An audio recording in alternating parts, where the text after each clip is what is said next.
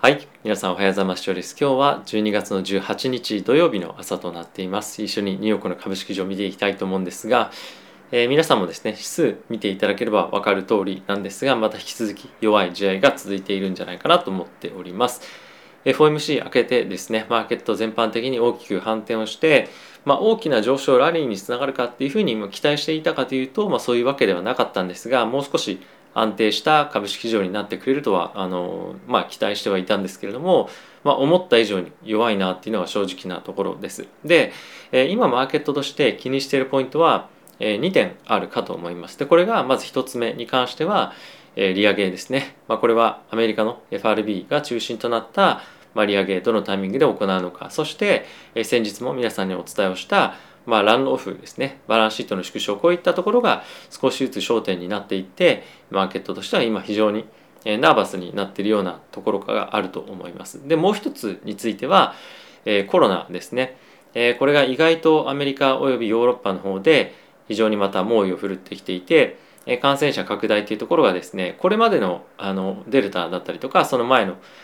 感染拡大のペースだったりとか人数よりもまた大きく、え、それを超えてきそうな感じでかつま最高記録っていうのを超えてきてる感じも1日あたりの感染者ですねあるので、え、結構ですねまたもう一段、え、大きなその波みたいのが感染の波っていうのが来るんじゃないかっていうのは今一つ注目されているポイントかと思います。でまあそんな状況かつ年末年始のですね非常にリクイリティが薄いようなタイミングでもあるのでまあ、今やっぱりちょっとリスクヘッジしたいよねっていうところでポジションの調整っていうのが、まあ、結構起こっている、まあ、もしくはあとはセクターローテーションというところも含めてですね今行われてるんじゃないかなと思っています。はい、で一旦ちょっと指数見ていきたいと思うんですけれども、えー、その前にですね、えー、このチャンネルにつきましては、え、現在ですね、ファンズ株式会社様にスポンサーについていただいております。でファンズなんですけれども、え個人投資家が企業に対して貸付という形で投資をできるプラットフォームになってまして概要欄の方にですねリンク貼ってあるので見ていただきたいんですが主にですねメインの利用者については約500万円前後の年収プラス1000万円前後のですね資産を扱ってらっしゃる方が非常に多いということで、まあ、想像するにおそらく金融リテラシーが非常に高い方々かなと思うんですけれども、えー、ぜひご興味ある方はですね、僕も以前に紹介のビデオっていうのを作っているので、えー、ぜひ概要欄の方をですね、えー、見ていただければ嬉しいです。よろしくお願いします。では、えー、指数見ていきたいと思うんですが、え、まずはですね、こちら、えー、ダウがですね、マイナスの1.48%、S&P がマイナスの1.03%、ナスダックがマイナスの0.07%、ラッセル2000が、え、プラスの1.0%となってました。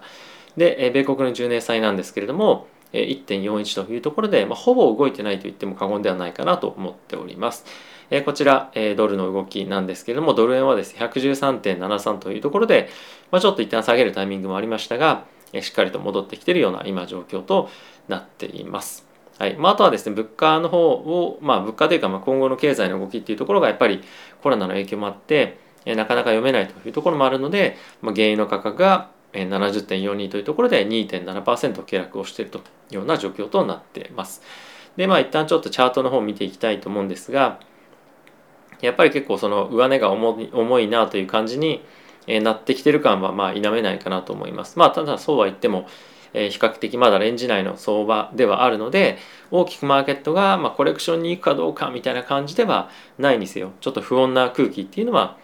感じてるような相場かなと思っています。やっぱりあの FOMC を終えて思ったよりもパウエルさんがハト派だったっていうところで、まあ、結構マーケット全般としては安心感あったと思うんですよね。にもかかわらずその次の日にはやっぱりしっかりと売られてしまったっていうところはやはりマーケットとして、えー、まだまだ気にしている部分が、えー、まあ、懸念が払拭してないというところもありますし、まあ、それ以外に新たな懸念点も出てきているっていうところだったりとかまたコロナについても、えー、やっぱり非常に気にしているっていうところもあるのでマーケットとしてやっぱりもう一旦えちょっと考え直すじゃないですがあのリスクの管理っていうのをしっかりやっていこうっていうのを方向性に、まあ、今話が向いているあの方向性が向いているっていうところじゃないかなと思っております。まあ、あの短期的にガツンといきなり大きく下げ出すみたいな感じは、まあ、そんなに想定はできませんがやはり、まあ、今日のタイミングで、えこの2年債の動きっていうのを見ていただければ分かる通り、まあ、やっぱり金利もちょっと上がっていて、えそんなに簡単に、まあ、あの利上げに向かっていくっていう姿勢が別に変わるわけではそもそもないので、マーケットのセンチメントが大きく変わるっていうのは、短期的にはそんなになさそうだなというふうに思わされる動きですよね。はいまあ、あのこの嫌な空気を払拭するにはまあ一つまずあるのがあのコロナ関連でいいニュースっていうのもあるんですけれども、まあ、やはり経済がちゃんと拡大をしているとかあとは業績がしっかり伸びているっていうところだと思うのでえ次のまあ決算ですよねそこが次のという今後の決算がですねどういうふうに出てくるかっていうのが非常に重要なポイントになってくるかと思うので、まあ、そこでしっかりと伸びていけるようであれば、まあ、今の状況でも株価は堅調な相場推移っていうのをですねあの継続していけるんではないかなと僕は思いますので、まあ、その辺りをですね中心に見ていきたいと思っております。はい、でここからニュース皆さんと一緒に見ていきたいと思うんですが、えまずはこちらですね、えニューヨーク州が1日のコロナの感染者数っていうのを新記録達成しました。まあ、あの悪いいいことじゃないんですけども、はい、あの今2万1000人を超える、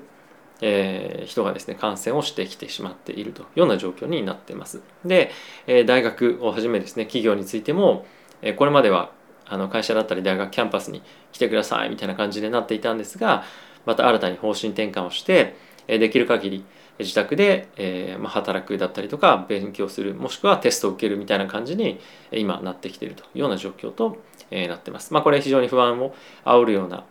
感じのニュースかと思いますけれども、まあ、それ以外にもですね、えー、これはイギリスの方からなんですがこれまで結構オミクロンについてはああのレスシビアとそんなに症状がきつくないマイルドっていうことがよく使われる言葉が多かったと思うんですけれどもまあ、今回あの新たなスタディが出てきまして、えー、オミクロンに関してはですね、まあ、デルタ株よりもマイルドなんてことは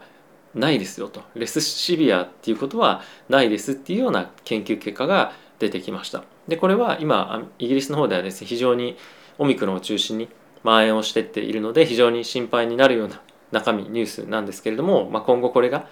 えー、どんどんどんどん世界各国で拡大していくにあたってさらにあのやっぱり不安を煽るような状況にはなると思うので、まあ、この辺りを見てみるとやっぱり今株式積極的に買うのはどうかなみたいな感じの、まあ、短期的にはですね試合にはなっているセンチメントにはなってきてるんじゃないかなと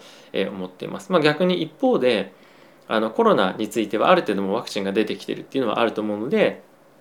まあ、そういったところで短期的にはセンチメント悪くはなるけど、まあ、いい会話にはなるんじゃないっていう見方もあると思うので、まあ、この辺りはどっちの方向を見ていくかっていうことかと思います。僕はあの大きく崩れるっていうのはないと思うので、まあ、下がったところであのコツコツと拾っていくっていうふうなことはやっていきたいなと思うんですが、まあ、一発でとかというよりもちょっとやっぱり今方向感が読めなかったりとかあとやっぱりそのランオフの問題ですねえー、バランスシートの縮小っていうところの注目も、まあ、少し今後強まってくるとまたマーケット下がったりとかっていうのもあるので、まあ、比較的慎重に買うのであれば、まあ、細かく買っていくっていうところが僕はいいんじゃないかなと思っております。はい次なんですが、まあ、アメリカの方でですねあの今このフーリーバクシネイトって言って、まあ、完全にワクチン接種しましたよっていうところの定義が今後変わっていくんじゃないかっていうような今話になってます。これまではファイザー、バイオンテック、モデルナであれば2回打ちですよね。で、ジョンソンジョンソンだったら1回で、まあ一旦そのフーリーワクチネあの完全にワクチン接種してますってことが言えていたんですが、今後はブースターショットまで完了していないと、あのその言葉を使えないんじゃないかみたいな感じの議論になってる。まあこれいわゆるそのオミクロンとかに対しては、やっぱ3回打ちぐらいまでやってないと、しっかりと体制がえー、まあ見出せないっていうところかと思うのでやはりまあ今の状況として完全にオミクロン OK だよね大丈夫問題ないよねみたいな感じっていうよりも、まあ、思った以上に警戒をしておいた方がいいのかなっていうのはなんか感じさせさせられるようなニュースかと思います。はいまあ、今後はですねおそらくファイザー・バイオンテックの方から、まあ、年明け以降ですよねあのいろんなワクチン開発のニュースとかっていうのは出てくると思うので、まあ、その辺りが、まあ、出てこない限りはえ少し、まあ、値動きとしては、え、不安な感じの、まあ、タイミングがですねしばらく続く可能性はあるかなと思っております。はい、でここからですねウォール・ストリート・ジャーナル見ていきたいと思うんですけれどもまず一番最初に、え、左側に左上にあるのはマーケット全般として、えー、金利、まあ、利上げだったりとか、まあ、金利の上昇を非常に不安視してますというところが、えー、注目をされていますと、まあ、この辺りは先日の FOMC の、まあ後ではあるんですけれどもやはりえここ最近の、まあ、金利の短期の金利の動きですね、まあ、全然下がってこないというところもありますし、まあ、今日もサンフランシスコ連銀のえ総裁の方からですね、まあ、来年2回か3回は利上げあるよっていうようなコメントも出ていたりもしたので、まあ、やはり利上げに対しての、まあ、気持ちがそんなにまだ準備できてないというところの証拠かなとは思っております。ただし、まあ、来年になって実際に利上げだったりとか、まあ、いろんなことが議論されていく中で、まあ、パウエルさんと市場との対話がですねさらに進んでいくことで、まあ、ある程度緊張感っていうのが解かれていくもしくはその不安に思うけれどもそれに対して心の準備ができていくということであればマーケットも大きくクラッシュ調整みたいな感じっていうよりも、まあ、材料で尽くしで、えー、まあちゃんとイベント終わって上がっていきますよねっていうような感じになっていけるかと思うので、まあ、その辺りは今後どういうふうな、えー、コミュニケーションをですねパウエルさんが市場とするかっていうのを注目していきたいと思います。はい、次なんですが、えー、現在ファイザー・バイオンテックがですね、えー、コロナのワクチンの接種を2歳から5歳の子どもに対して今調査というか、まあ、あの治験をやってるんですけれどもこれがもう少しですね時間が必要になってしまうディレイしてしまうということらしいです。まあ、この理由としてはあの効果が思ったよりもあの顕著に出ないっていうところがまず1点あるのと、まあ、あとはですね思った以上にあのちゃんとした人数もっともっと治験に人数入れなさいっていうことが、ね、要求されているんですね。なのでやっぱり子どもに対してなので、まあ、そのあの治験でより多くのサンプルをあの使うことでより正確なデータというのは取れると思うので、まあ、その辺りを非常に気にしているということが、まあ、現在の状況かなと思ってます。でかつやっぱりここ最近オミクロンのかあのコロナっていうのも出てきているのでやはりその辺りは感染力というかその免疫力を、え、足りないっていうニュースが出てくるのはなんとなく納得あのいく状況かなと思う。まあ、納得というかそのロジックとして、まあ、筋が通ってるような方向性に議論にはなってるかなと思うので、まあ、よりあのブースターが求められるような状況にも今後なっていきそうだなっていうのはこういったニュース見ても分かるかなと思います。はいまあ、やはりこの辺りのワクチンの接種が進まないと、えー、不安感っていうのもやっぱり拭えないと思うので、まあ、この辺りは結構重要なあのニュースに今後もなってくると思うので、えー、注目をしていきたいと思っております。はい、あとはですね、まあ、あの非常にあの大々的には扱われてないんですけれども、えーと、債券の格付けとかっていうふうのを行っている一つのメジャーな会社として S&P とムーディーズっていうところがあるんですけれども、えー、まあ、そのうちの、まあ、ムーディーズがですね今回、えー、中国のエバーグランデについて完全にデフォルトですと あの明確に明言をしましたっていうのがニュースとして出ていました。まあ、これはあの明確に彼らがデフォルトですと言ったからといってもうすでにある程度織り込まれているニュースだとは思うんですけれどもあのまあそうは言ってもやっぱり彼らがちゃんと宣言をする発言をするっていうことで、まあ、会社の中での,、まあその投資会社の中ですねあのどれぐらいの価格で、えー、算定するかマークするマークっていうか、まあ、そのマークトゥーマーケットっていうんですが、まあ、時価評価ですね。時価評価するかとかあとは社内ルールであのデフォルトしているものについては持っちゃいけませんとか、まああのまあ、いろいろあると思うんですけれども、まあ、そういったものの整理が行われたりとかあとやっぱこのデフォルトっていう言葉をですね我々がその紙面で目にするっていうことが非常にやっぱりあのなんていうんですかネガティブなセンチメントやっぱつながると思うので、まあ、こういったところはあの非常に今後まだまだ影響してくるニュースとして、えー、なんとなくあの頭に脳裏に残るような感じなのかなと思うので、まあ、この辺り気をつけて引き続きいきたいニュースかなと思っております。まあ、あとはですねえー、と皆さんに、まあ、何回かここ最近お伝えしてますけれどもアメリカの方でですねウォーラー FB FRB 理事の方が、まあ、今回ですね米国の利上げ債券買い入れ終了直後、まあ、テーパリング終了直後に、まあ、利上げも正当化されますよっていうところに加えてバランスシートの縮小についても今回言及を、していますものすごく深く、話をしているわけじゃないんですけれども、例えばそのより迅速に行動を起こす必要が今後あの出てくる可能性がありますよね。それは、ま、利上げについてのコメントなんですけれどもでさらにバランスシートの縮小は長期金利を上昇させるその支援になるだろうというふうに、ま、言っているんですけれども、まあ、それは何を反映してかっていうと、まあ、何度か利上げを実施して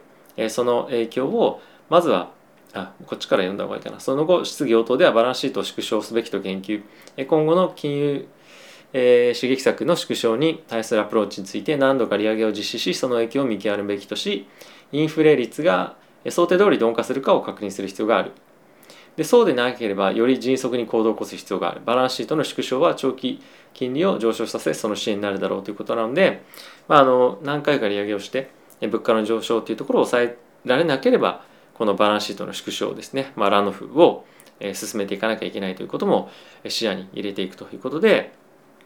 結構こういうこと言われるとマーケットはまだ本当にこのランオフのリスクっていうのはそんなに意識してないと思うんですよね。なので、えー、結構不安を煽るような内容が今後出てくる可能性もあるかなと思っています。はい、ブルームバーグの方については今日ちょっと触れたニュースで、まあ、僕は十分かなと思うので、まあ、特に触れていかない、えー、ようにしようかなと思うんですが、まあ、引き続きヘッドラインを見てみると、まあ、結構ネガティブなニュースが、え、結構多いかなと思うので、まあ、あまり、まあ、のセンチメントとしては良くないかなと思っています。まあ、あとはですね、え、ビットコイン、え、イーサリアムについても結構短期的に、非常にセンチメント良くないでかつ